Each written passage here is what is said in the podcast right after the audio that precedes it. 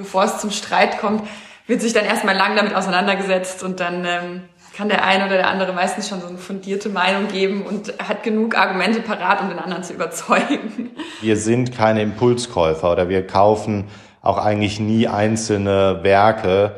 Es geht uns immer um die künstlerische Position und sobald wir die abgesegnet haben, sind wir beide so Feuer und Flamme, dass es dann ein Diskutieren, aber kein Streit als solches nehmen.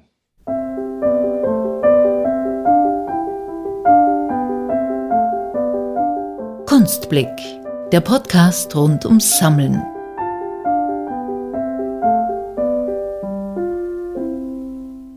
Kunst empfinden sie als Bereicherung für ihr Leben. Johanna und Friedrich Gräfling führen in der Frankfurter Kennedy-Allee den Salon Kennedy. Keine Galerie, sondern vielmehr ein erweitertes Wohnzimmer, in dem sie regelmäßig Kunstinteressierte und Kunstschaffende begrüßen. Der Fokus liegt dabei nicht allein auf dem Ausstellen von Kunst, die Gräflings wollen vielmehr den Diskurs fördern, Menschen durch Kunst zusammenbringen und eine Begegnungsstätte anbieten. Kunst hat auch die Gräflings irgendwie zusammengebracht.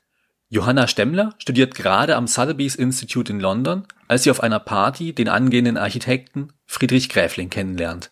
Gleich das erste Date der beiden führt in eine Ausstellung. In London erwirbt Friedrich Gräfling auch eine Arbeit von Stuart Semple, der sich vornehmlich mit politischen Themen beschäftigt und heute als einer der führenden jungen Pop-Art-Künstler gilt. Im Laufe der Jahre wächst die Sammlung Gräfling um viele weitere Positionen an, darunter Arbeiten von Jorinde Vogt oder Andreas Gurski. Leben und Kunst sind bei den Gräflings untrennbar miteinander verbunden. Diese besondere Kunstenergie ist auch der Motor ihrer Arbeit. Wir haben uns mit Johanna und Friedrich Gräfling via Zoom über ihre Sammelleidenschaft unterhalten und sie auch gefragt, wie man denn in den Inner Circle ihres Kunstsalons kommt. Mit dabei im virtuellen Salon ist auch ihre kleine Tochter Wilhelmine, sechs Monate jung, die sich ab und zu auch mit zu Wort meldet. Also, viel Vergnügen. Viel Vergnügen.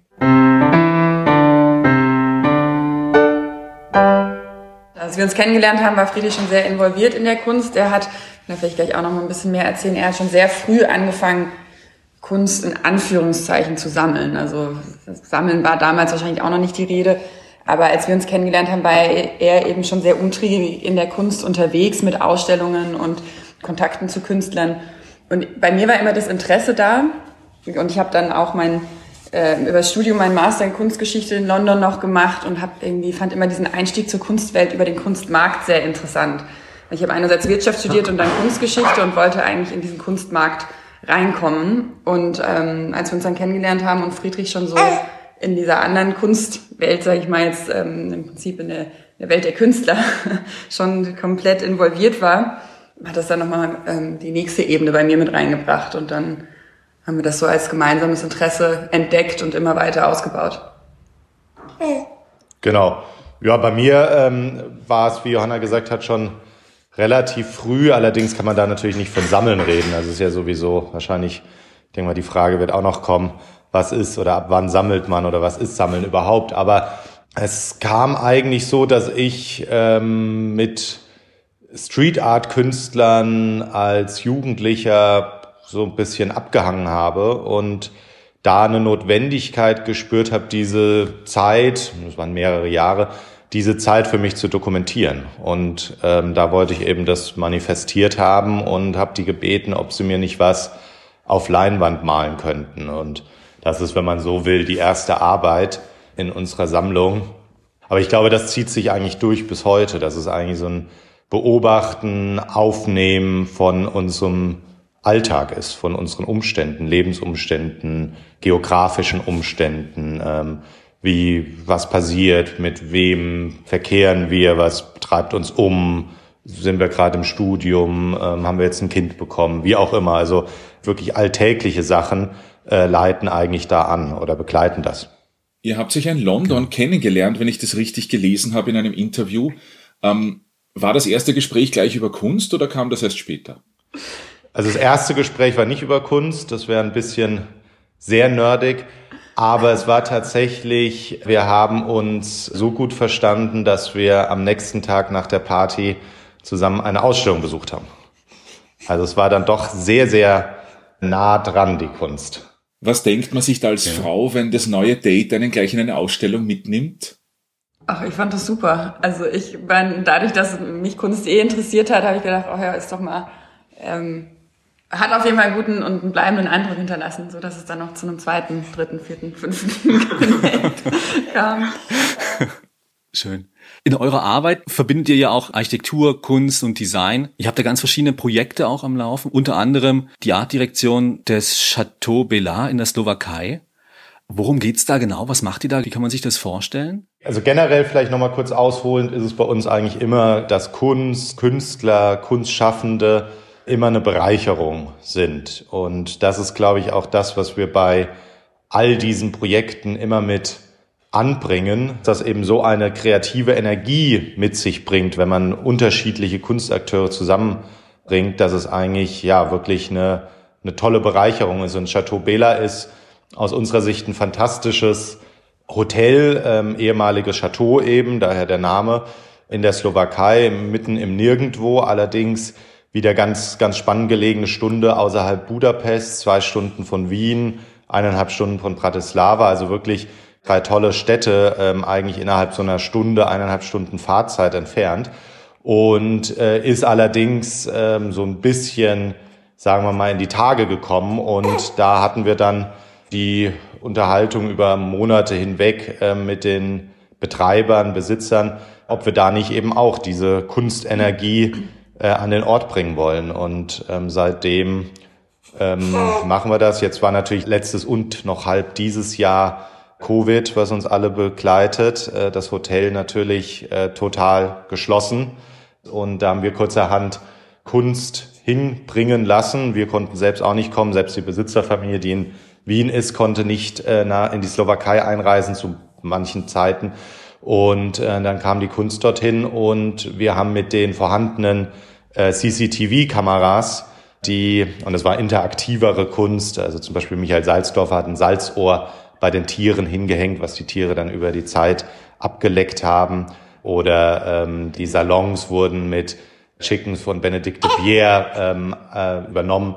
Und äh, per CCTV Livestream konnte man dann eben die Ausstellung international überall verfolgen. Also vielleicht fast besser, als wenn man äh, wirklich in die Slowakei fahren musste. Aber das war natürlich den Umständen geschuldet. Also es soll wieder physisch werden, natürlich. Ja, und, und, was da auch das, also das, das Spannende für uns, so das Interessante, eben auch Kunst in so einen, ich sag mal, für die Kunst eher nicht Ort zu bringen. Ich meine, in einem Hotel auszustellen, ist natürlich für Künstler jetzt auch per se nicht, nicht das, das Höchste der, der, der künstlerischen Karriere, aber eben dann so diesen speziellen Ort und dann die Kunst zum Beispiel jetzt auch im Fall von Michael Salzdorfer eben im, im Tierstall zu platzieren und so Momente zu schaffen, die Räume irgendwie anders zu aktivieren in so einem Hotel, die gar nicht aktiviert sind normalerweise oder wo die Besucher auch per se nicht, nicht wirklich äh, hinkommen und da neue Bezüge, ja, Bezüge zu schaffen und da helfen wir so ein bisschen. Das ging ja schon früher bei euch los, wenn ich das richtig gelesen habe. Also das heißt, ich habe euer erstes Projekt, das erste gemeinsame Projekt, hattet ihr damals in Aschaffenburg? Ja, es ging sogar noch früher los. Ähm, allerdings war das jetzt nicht betitelt groß. Wir haben eben dann zusammen in London gelebt und haben immer unsere Wohnung natürlich nicht konstant, weil wir auch noch irgendwo leben mussten, aber zur Freeze oder zu irgendwelchen Events, die in der Stadt stattfanden, haben wir unsere Wohnung oder sagen das Wohnzimmer freigeräumt, die Möbel ins Bad gestellt, in die Küche gestellt und so weiter und haben dann dort äh, Künstler eingeladen, eben irgendwas für einen Tag, zwei Tage, drei Tage, mal um eine Woche zu installieren. Und wir haben eigentlich auch Spaß dran und vielleicht kommt da auch die Hotelebene recht schön rein, dass man eben auch über die Kunst Leute zusammenbringt. Also es ist nicht nur das Ausstellen per se, sondern auch wirklich unterschiedliche Leute zu verbinden. Du hast zuerst das schöne Wort Kunstenergie gebraucht. Was ist für euch diese Kunstenergie oder was gibt euch die? Das ist im Prinzip genau das, was Friedrich jetzt gesagt hat, eben durch die Kunst. Einerseits für uns ist das natürlich auch so ein bisschen ein, ähm, ein Tool, sagen wir mal, kreativ zu arbeiten ähm, und da vielleicht Teil von so einer künstlerischen Produktion zu werden. Und diese Kunstenergie ist für uns immer wieder der Antreiber, eben durch die Kunst Leute zusammenzubringen, was Friedrich jetzt gerade beschrieben hat, was wir auch in dem Ausstellungsraum in Frankfurt im Salon Kennedy eigentlich machen, dass man sagt, man lädt sich Künstler, kreative Kunstschaffende ein und hat das als Aufhänger oder sagen wir so als äh, ja, Initiator, um Leute zu animieren, sich immer Kunstgedanken zu machen, aber vielleicht dann auch über was ganz anderes. Und das ist dann immer für uns die treibende Kraft, wenn man diese Kunstenergie. Wie kann man sich den Alltag von euch oder vom Salon Kennedy eigentlich vorstellen? Ähm, ich weiß nicht, arbeitest du noch als Architekt Friedrich oder bist du nur noch Salon Kennedy oder wie viel Kunst, wie viel Zeit des Tages nimmt die Kunst bei euch ein im Leben? Ja, ich glaube, das geht Hand in Hand. Also wir haben schon noch unsere Architekturprojekte, aber wir würden da gar nicht differenzieren. Also sehr, sehr oft ähm, sind dann auch tatsächlich Künstler involviert in den Architekturprojekten. Oder das, das geht wirklich Hand in Hand. Und die Kunst, ja, ist eigentlich allgegenwärtig. Also das kann man jetzt nicht unbedingt in Zeit nennen oder dass man sagt, jetzt ist 18 Uhr Feierabend und jetzt lese ich noch mal zwei Stunden irgendwie über Kunst, sondern es ist wirklich, da poppt ein Interview hoch, ähm, dann liest man das oder man hat auch mal vielleicht auch mal einen Tag nichts mit mit Kunst zu tun, aber man lebt natürlich mit Kunst, man sieht Kunst nonstop. Also es ist eigentlich allgegenwärtig. Wie haben Freunde, Familie reagiert, wie ihr nach Deutschland zurückgekommen seid oder vielleicht schon in London, wenn ihr gesagt habt, wir investieren, wir kaufen in Kunst, wir sammeln Kunst, wir lieben Kunst ähm, und jetzt machen wir einen Kunstsalon? Haben die nicht gesagt, naja, wollt ihr nicht was Bodenständiges machen, also einen echten Job oder sowas? Ja, das kam sehr häufig. Also wir hatten damals, ich glaube, das Gute war, dass wir noch so jung waren, dass wir Studium gerade abgeschlossen hatten und ähm, man konnte das immer so ein bisschen ausreden, wir, wir experimentieren einfach mal. Wir haben das immer so gleichgestellt wie mit anderen, die nach dem Studium sich erstmal eine Auszeit nehmen, sagen wir mal eine Reise machen oder sowas. Und haben wir gesagt, anstelle dessen probieren wir uns halt aus und ähm, probieren aus, wie das mit diesen Ausstellungen läuft und machen das jetzt erstmal ein Jahr und dann gucken wir mal und wussten eigentlich schon, dass das für uns intern war das schon eine langfristigere Sache. Also dass wir gesagt haben, das probieren wir jetzt aus und ähm, wollen das auch wirklich daraus ein Konzept entwickeln. Und also ist, wir sind auf viel Unverständnis gestoßen. Andere, Verwunderung. Andere, andererseits kannte unsere Familie und Freunde kannten uns natürlich auch schon und begleitet uns ja dann doch schon fünf, sieben Jahre. Ähm, also es war jetzt nicht eine komplette abrupte äh, 180 Grad Kehrtwende. Und man muss natürlich dazu sagen, es war dann relativ schnell auch so, dass ähm, es eben auch ja funktioniert hat oder Hand und Fuß hatte. Also das ist ja auch immer. Ähm, vielleicht nochmal für unsere Hörer, gehen wir noch einen kurzen Schritt zurück. Der Salon Kennedy bei euch in Frankfurt befindet sich an der Kennedy-Allee. Was passiert da genau? Was macht ihr da genau? Genau, also der Salon ähm, ist ein Ausstellungsraum, der an unsere Wohnung angeschlossen ist. Also die, es sind zwei Räume die im Prinzip komplett Teil unserer Wohnung sind, was auch das Konzept war, dass man im privaten Raum, also das ist eine Schnittstelle zwischen privat und öffentlich. Man hat immer, Entschuldigung, ähm, es ist eben nicht die, die, ähm, die Galerie in, in jetzt, sagen wir mal, in der Innenstadt, wo man einfach so reinschlendert, sondern man muss uns erstmal finden, man muss zu uns, man kommt in unsere privaten Räume rein und dort haben wir eben Künstlern eigentlich jedes Mal eine Carte Blanche gegeben, und einen Raum zum Experimentieren, dass sie, sagen wir mal, Ausstellungen machen können, die vielleicht jetzt in der Galerie oder besser noch im Museum so nicht stattfinden können, weil es keinerlei Beschränkungen gibt, außer eben, dass sie sich an diese Architektur anpassen müssen, weil es eine Jahrhundertwende Altbauwohnung ist und eben an die Gegebenheit, dass es unsere privaten Räume sind. Und diesen Ort haben wir eigentlich geschaffen, um, wie vorhin auch schon erwähnt, Leute zusammenzubringen und Kunst in gewisser Weise zu vermitteln, ins Kurs zu starten ist eine gewisse Entschleunigung dabei. Die Leute kommen zu uns. Man muss automatisch kommt man mit uns ins Gespräch, wenn man erstmal klingeln muss. Dann muss man irgendwie an uns vorbei, um in diese Räume zu kommen. Und da kommt man automatisch ins Gespräch. Und das heißt dann, man spricht über die Kunst. Man nimmt sich natürlich dadurch auch irgendwie in gewisser Weise mehr Zeit. Wir machen viele Abendessen, Events, wo die Künstler auch anwesend sind. Also, dass man da sagt, man kann auch den Künstler tatsächlich kennenlernen und eben mit viel Ruhe und Muse sich über die Kunst austauschen, sich mit der Kunst auseinandersetzen oder vielleicht auch die Leute erstmal an die Kunst heranbringen. Aber dann auch, also weiß ich nicht, wenn, wenn die Unterhaltung und Diskussionen über die Kunst herausgehen, auch gut. Aber für uns ist es dann auch immer so ein Aufhänger, wodurch im Prinzip was Neues entsteht. Also sei es jetzt wirklich der Diskurs über die Kunst oder man kommt davon weg und es entsteht was ganz anderes. Das ist im Prinzip die Idee hinter dem Salon Kennedy. Also quasi so eine Wiederbelebung auch dieser klassischen Salonkultur, die es da mal gab. Genau. Genau. Uns geht's primär um wirklich die Salonkultur. Und unser Katalysator, anstatt jetzt Literaturabende oder Flügelkonzert, ist eben die Kunst. Und äh, die betrachten wir auch jedes Mal projektbasiert. Also das ist Natürlich wickeln sich oftmals dann Folgeprojekte oder andere Projekte, aber nicht bei uns. Also wir haben nie jetzt auch, wenn man vergleicht mit einer Galerie, ist ja dann doch auch ein Programm dahinter und fast jährlich eine Ausstellung mit äh, demselben Künstler. Das ist eben bei uns gar nicht, sondern es ist wirklich immer wieder ähm, auf einer Projektbasis, oftmals auch, dass wir es rangehen und sagen, hier hast du eine Idee, die du schon immer mal machen wolltest, aber bisher nie die Möglichkeiten zum Beispiel oder die Zeitpunkt war nicht richtig und dann würden wir es gerne mit dir äh, entwickeln.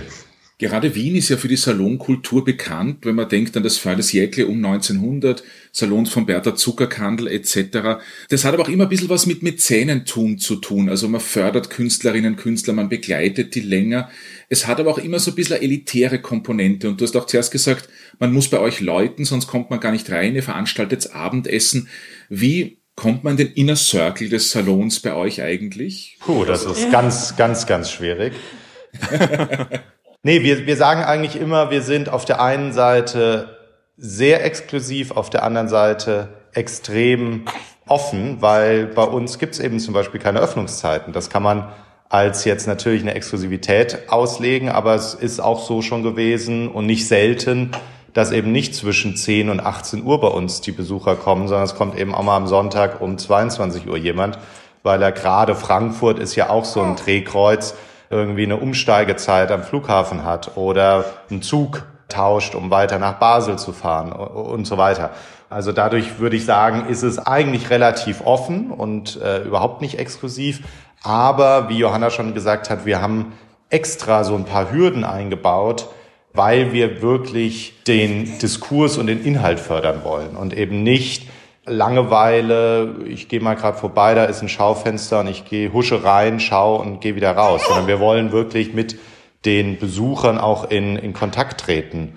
Und das ist natürlich dadurch immer hundertprozentig gegeben, weil. Und es setzt natürlich auch ein Interesse voraus. Also wenn man sich irgendwie interessiert und über uns stolpert, uns kontaktiert, dann, dann ist man eigentlich schon längst drin.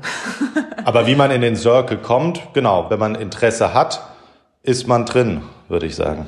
Wenn du sagst, das Interesse an Kunst fördern oder den Diskurs, über was wird da gesprochen, was kann man sich als Laie, wir sprechen ja auch mit dem Podcast junge Sammlerinnen, Sammler an, was kann man sich da vorstellen, über was wird da diskutiert oder können Sie vielleicht so ein Highlight eines Abends erzählen? Es fängt wirklich an von ganz banal, wie ist das Kunstwerk entstanden, was hat sich der Künstler dabei gedacht, wie lernt ihr die Künstler kennen, wie äh, macht man so eine Ausstellung auch und ähm, was beinhaltet das zu dann, wie kann man, also es kommt natürlich auch immer auf die Kunst drauf an. Also wenn du jetzt tatsächlich einfach ähm, Bilder an der Wand hängen, Leinwände an der Wand hängen, ist es was anderes, als wenn es dann eine wilde Videoinstallation ist, für das irgendwie noch die Scheiben mit so einer Folie zugeklebt wurden, die man eigentlich an den Hochhäusern in Frankfurt sieht. Dann ist es natürlich auch immer schnell die Frage, wie, wie passt sowas gesellschaftlich, politisch äh, in, in die Jetztzeit oder. Aber, aber ich glaube, man darf, man darf da jetzt auch nicht äh, sich vorstellen, dass wir jetzt hier irgendwelche Vorträge geben oder irgendwelche durch den Abend führen, sondern es ist am Ende wirklich auch wieder das individuelle Interesse. Also der Besucher oder der Teilnehmer, äh, der bekannte Freund, wenn er den Mut nicht hat, den Künstler anzusprechen und sicherlich piesacken wir da so ein bisschen, jetzt geh doch mal hin oder so. Aber äh, wenn das nicht zustande kommt, kommt es nicht zustande. Dann kann man es auch nicht ähm, forcieren. Also ich glaube, es ist einfach nur ein Raum, den wir geben, um die Möglichkeit zu haben, eben nicht in der Masse unterzugehen oder mit ein paar Akteuren, die da dominant sind, äh, eben hintenher zu trotteln, sondern dass man eben wirklich auch den Platz hat als Neuankömmling, als Erstkäufer, aber auch als wirklich etablierter ähm, Sammler äh, sich auszutauschen, sei es mit dem Künstler, sei es mit uns, aber sei es auch einfach mit anderen Gästen. Und da muss es dann auch gar nicht mehr um, Kunst gehen. Also das kann dann das Fußballergebnis von gestern Abend sein. Das ist genauso relevant. Wen zeigt ihr? Was sind aktuell die Projekte bei euch da im Kunstsalon? Ähm, gut, wir hatten jetzt natürlich auch Corona-bedingt äh, eine sehr, sehr lange Pause. Wenn man ähm, auf die Webseite geht, die ist gerade neu gemacht worden. Da kann man noch auf 2019 bis 2013 zurückgehen. Da sieht man dann wirklich das, das alte Programm. Dann war natürlich ein Cut äh, mit Februar 2020. Und jetzt haben wir gerade wieder angefangen. Bei uns in Frankfurt haben wir eine Gruppenausstellung. Allerdings muss man da auch sagen, ähm, das ist jetzt erstmalig äh, aus der Sammlung. Also ist ein ganz anderes Format für uns auch irgendwie. Man muss auch Test. dazu sagen, dass sich durch dieses Corona-Jahr unser Salon ziemlich verändert hat. Also von den weißen Wänden sind wir komplett weggekommen, haben Möbel vorne reingestellt, haben die Räume komplett renoviert und ähm, farblich gestaltet. Genau, also wir wollten, wir wollten tatsächlich auch den Salongedanken nochmal potenzieren. Also das ist weg von einfach eigentlich davor im White Cube im Altbau zu ähm, jetzt tatsächlich äh, Esstisch und ähm, Sofa, also dass auch dieses Verweilen vielleicht noch mehr in den Fokus rückt. Aber ein aktuelles Projekt vom Salon Kennedy, der aufs Land gebeten hat, ist ähm, mit Michael Salzdorfer äh, in Wiesen, wo wir auch aktiv sind. Das ist hier im Spessart, eine Stunde außerhalb Richtung zu euch in die Richtung, Richtung ähm, Bayern oder ist in Bayern tatsächlich. Und da hat Michael äh, eine kleine, neue, feine Ausstellung eröffnet. Was passiert in Wiesen genau? Da habt ihr, glaube ich, den Kunstverein, den ihr da noch betreibt. Genau, in Wiesen haben wir, das ist wirklich ein kleiner Ort, 1000 Seelendorf im Spessart. Dort haben wir 2014 den Kunstverein gegründet, weil wir da eine, ein altes Jagdschloss haben, was im Prinzip von der Architektur her so verrückt ist, dass wir gesagt haben, man muss hier irgendwas machen. Also das ist eben innen wird das bauhistorisch restauriert. Das kann man sich so vorstellen, dass die Wände eigentlich komplett Teilweise hat man eine offene Fachwerkwand da, dann sind teilweise schon verputzt Anfänge, aber eben mit Techniken der jeweiligen Epoche, die dieses Jagdschloss durchlaufen hat, Dadurch ähm, findet man eben keine glatte Wand, keinen weißen Raum. Und dort haben wir gedacht, wäre es doch mal ganz spannend, zeitgenössische Kunst zu zeigen. Und haben eben diesen Verein gegründet 2014, um ja im Prinzip um, die, um dem Projekt eine gewisse Ernsthaftigkeit zu geben und es auch stemmen zu können, dass man eben auf Mitgliederbasis da ein gewisses Einkommen generiert und eben dadurch auch das alles am Laufen halten kann. Genau, aber es ist ein ganz klassischer ähm, Kunstverein, also ähm, eingetragen Vereinsregister. Man kann Mitglied werden und dann gibt's Programm.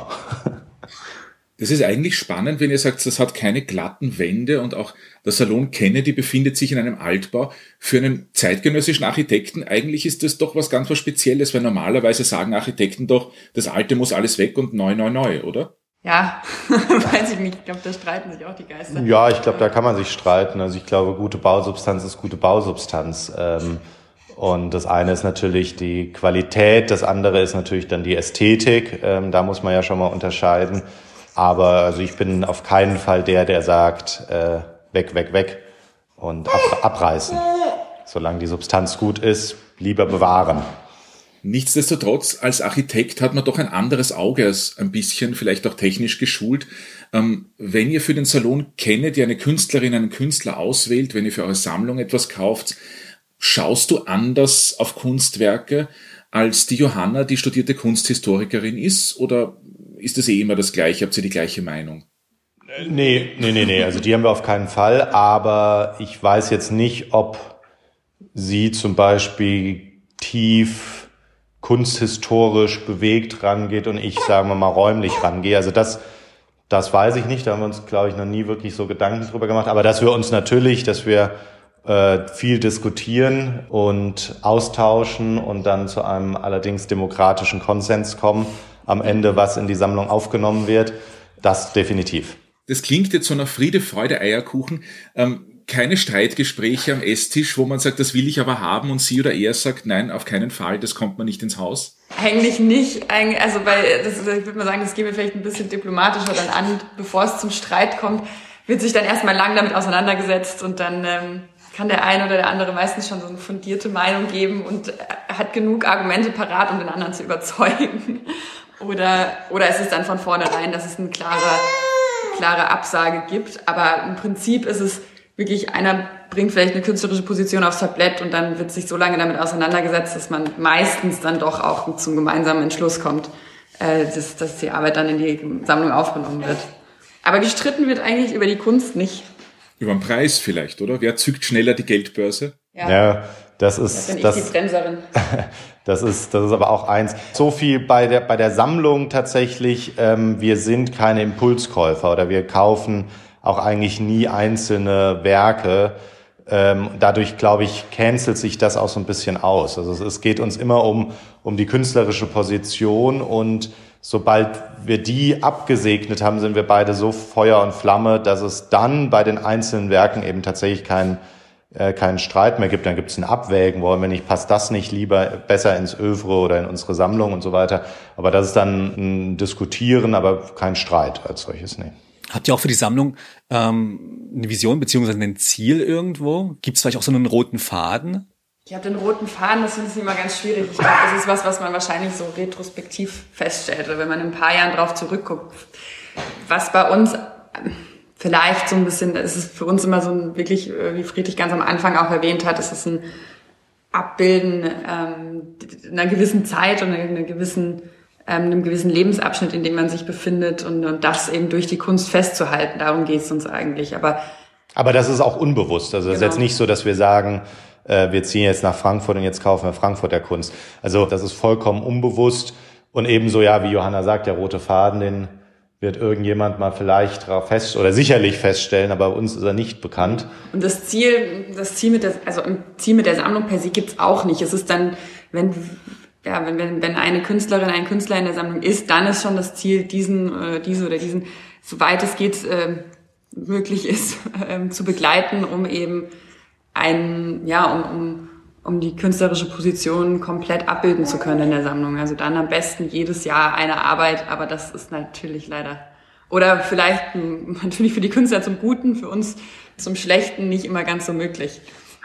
Also verfolgte die Künstler und Künstlerinnen dann schon immer über einen längeren Zeitraum. Es sind nicht jetzt nur eben einzelne Werke, sondern halt wirklich, dass ihr versucht, das Övre irgendwo das Gesamtwerk und im Laufe der Zeit halt mit abzubilden. Genau. genau. Also vielleicht, ich meine, das ist jetzt kein ausgesprochenes Ziel, aber man könnte es vielleicht so sagen, idealerweise könnten wir eine Retrospektive zu der jeweiligen Position irgendwann mal bilden. Also es geht auch nicht darum, jetzt jedes Jahr eine Arbeit, dass man jedes Jahr unterstützt, sondern dass man wirklich auch wichtige, relevante, wegentscheidende Arbeiten ähm, da vereint und die die auch inhaltlich vielleicht aufeinander aufbauen oder sich äh, ja eben wirklich das, das Schaffen äh, abbilden. Genau. Das kann auch heißen, dass man dann auf einmal, wenn man einen Künstler schon äh, hat, der schon eine recht etablierte Karriere hat, dass man da nochmal eine Arbeit raussucht, die er zu Uni-Zeiten oder sie zu Uni-Zeiten gemacht hat, einfach weil wir denken, das ist interessant, das war irgendwie für den Künstler oder die Künstlerin damals ähm, ein Wendepunkt oder hat das weitere Schaffen komplett beeinflusst. Dann geht man auch nochmal wieder zurück, also dass man wirklich ja, sich reinfuchst in das Werk und versucht das halt, soweit es geht, zu verstehen und das dann wieder zu spiegeln.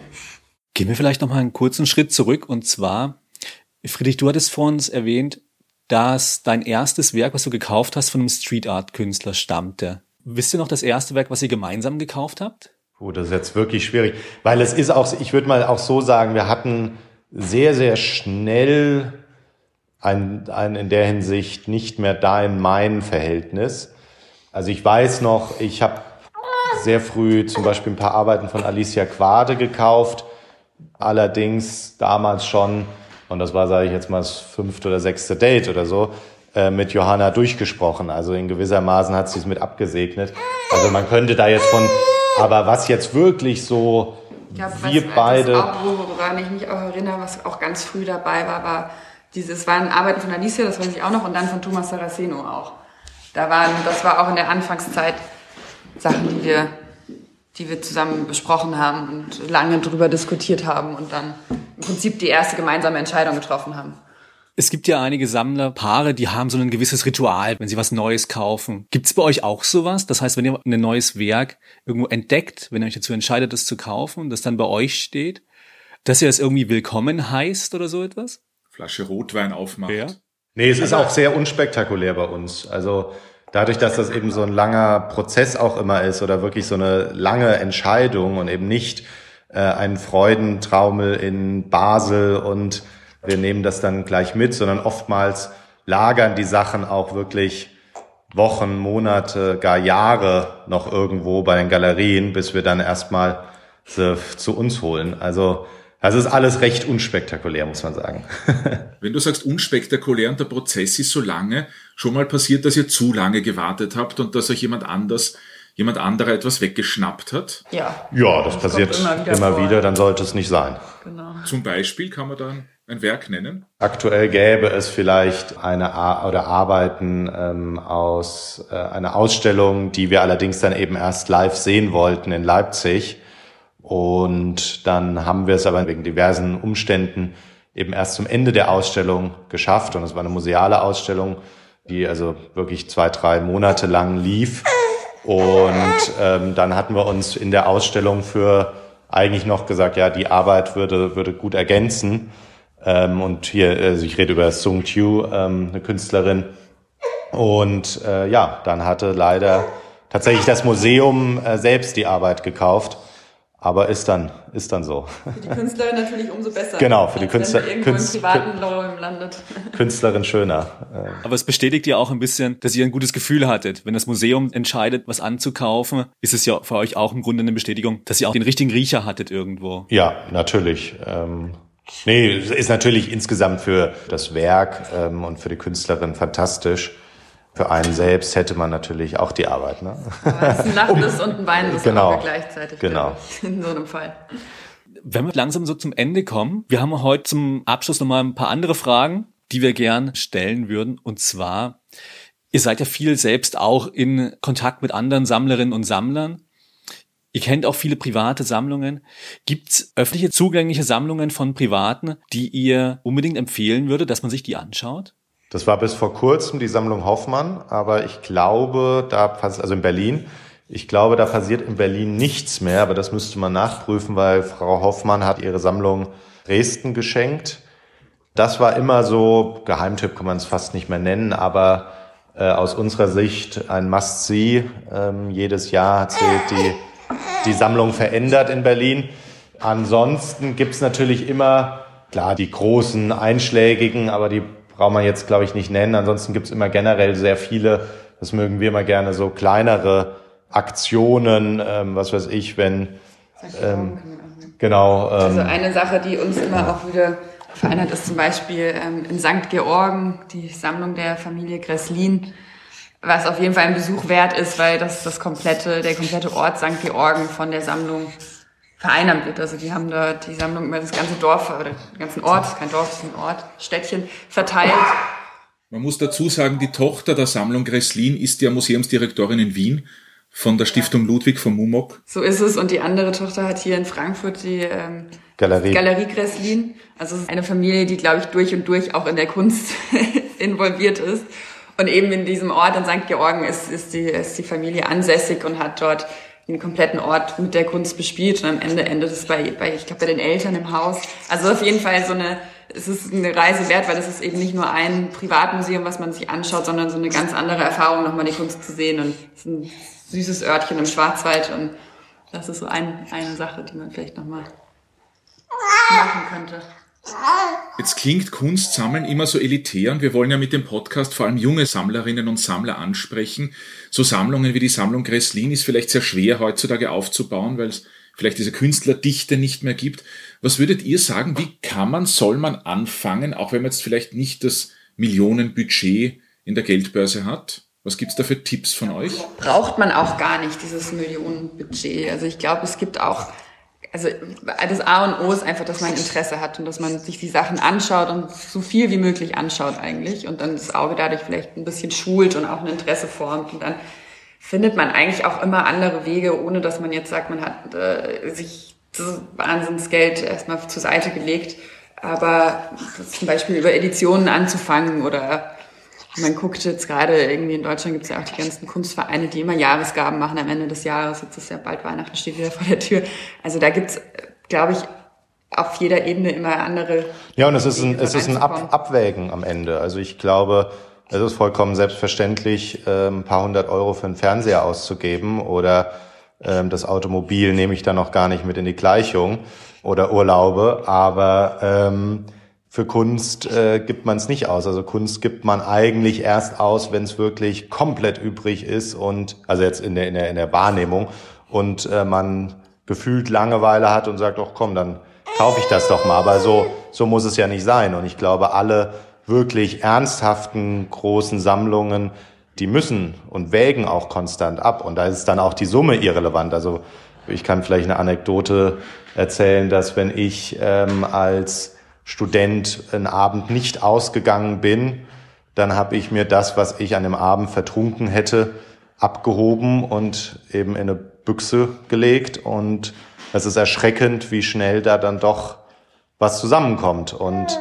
wenn man dann eben wieder mit jungen Künstlern ähm, agiert, ist da, sage ich mal, sogar äh, eben diese Papierarbeit von Alicia Quade relativ äh, schnell zu dem Zeitpunkt drin gewesen. Also und dann ist es am Ende wieder viel sehen, sich interessieren, umtriebig sein und äh, dann glaube ich auch, kann man heutzutage auch eine St. Georgen und eine Sammlung Kresslin aufbauen, auch ohne Millionenvermögen.